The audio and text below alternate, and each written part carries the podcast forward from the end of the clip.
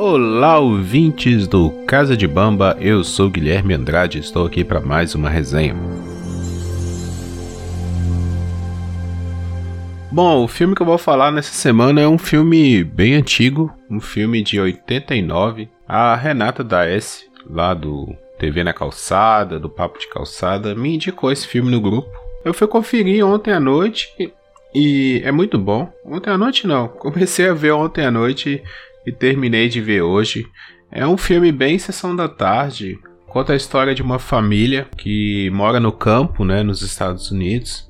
E eles têm uma plantação de milho, uma fazenda e tal.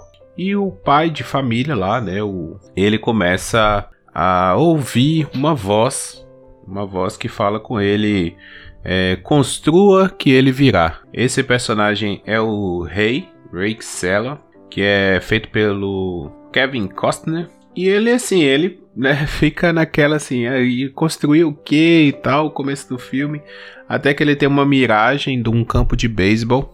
E logo depois ele tem a miragem de um jogador de, de beisebol, o Joe Jackson descalço. Que, né, então ele, pra, pra aquela voz parar de perturbar ele, ele resolve é, derrubar o, uma parte do seu milharal e construir um campo de beisebol e logo depois, o personagem, né, o fantasma do, do Joe Jackson, aparece lá no campo, joga bola com ele, depois traz mais coleguinhas para treinar. E o filme se desenrola nisso. O, o Ray continua ouvindo vozes, mandando ele fazer outras coisas. Aí ele vai atrás disso, né? E, e pronto. A família dele o apoia, a esposa e a filha o apoiam. É, ele vai nessa, nessa ideia, assim, é um filme bem, um roteiro bem simplesinho. É uma clara adaptação à, à Arca de Noé, né, que Deus chega para Noé e fala, construa a arca, que os animais vão vir de dois a dois e bababá.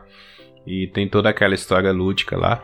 Eu gostei, eu gostei bastante do filme. É um filme sessão da tarde, filme para você ver com a família. Ótimo filme para assistir à noite, antes de dormir. Good vibe pra caramba, sabe? Faz a gente refletir sobre algumas coisas da vida, sobre perdão, sobre completar as tarefas, né? sobre não deixar para depois aquilo que a gente pode fazer agora, não deixar de conversar com as pessoas, é acreditar nos sonhos também, né? Isso é uma coisa bem legal. Quando você tem aquele instinto de fazer, você ir lá e fazer, pagar para ver, né? É uma coisa que vai te trazer satisfação, então vai e faça. Esse filme me trouxe bastante essas ideias. E eu curti muito, curti muito. O filme é muito simples, não tem o que se falar do filme. Sim, as atuações são legais, é, o roteiro é legal, é simples. Ele é bem legal, bem simples, assim, não tem muito muito o que dizer também. Ray acaba conhecendo outros personagens ali na viagem dele e tal. E no final das contas era tudo para ele conseguir no fim encontrar o pai, pedir perdão pro pai, né, fazer aquilo que ele não pôde fazer com o pai em vida, porque ele saiu de casa muito cedo, aos 17 anos, e nunca mais voltou. Então ele tem aquela aquela mágoa dentro de si, né? Aquela aquele sentimento de dever não cumprido, de que faltou alguma coisa, que é algo muito profundo se a gente for parar para pensar, né? De deixar fazer as coisas, lá no final a pessoa, né, todo mundo que tá vivo um dia pode morrer. Então, às vezes a gente vira as costas para a pessoa, fica de mal com a pessoa, e aí acontece alguma coisa e nós vamos ficar arrependidos. É bem, bem legal essa discussão também. Lógico que não precisa da gente construir um campo de beisebol, fazer uma viagem mirabolante para ter esse perdão, né? Lógico, não precisa disso tudo, mas também internalizar dentro de si, para quem acredita em alguma força sobrenatural, alguma divindade, né? Quem acredita nisso, de que nós não somos apenas moléculas, não somos apenas poeira estelar, que temos alma, que temos algo a mais, internalizar esse perdão, internalizar essa ideia de que infelizmente nós falhamos, infelizmente nós não fazemos tudo da forma como gostaríamos, mas isso também faz parte de ser humano, faz parte de né? Sermos falhos, sermos pessoas em construção. Eu até nem gosto muito desse termo, ah, eu sou uma pessoa desconstruída, eu estou me desconstruindo. Não, eu acho que nós estamos em constante construção. Ninguém está construído. É muita arrogância a pessoa achar que ela já está construída.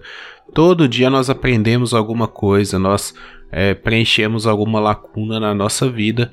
A arte nos ajuda nisso, as pessoas nos ajudam nisso, é, as experiências da vida nos ajudam nisso.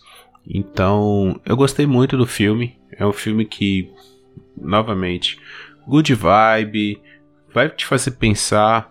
Ou não, vai ser um filme divertido. Para quem gosta de filmes de esporte, esse é um, uma boa pedida. Assim, eu não sou um fã de beisebol, não entendo muita coisa de beisebol, nem gosto muito dos filmes de beisebol, apesar de um dos meus filmes favoritos ser de beisebol, mas eu não, não sou muito fã assim. Eu entendo que o norte-americano, ele é apaixonado pelo beisebol, assim como os japoneses, mas não é o meu esporte assim, que eu tenho aquele apego pelo esporte, mas a, a história é muito boa, a história é muito legal e, e vale a pena aí. Obrigado, Renata, pela dica.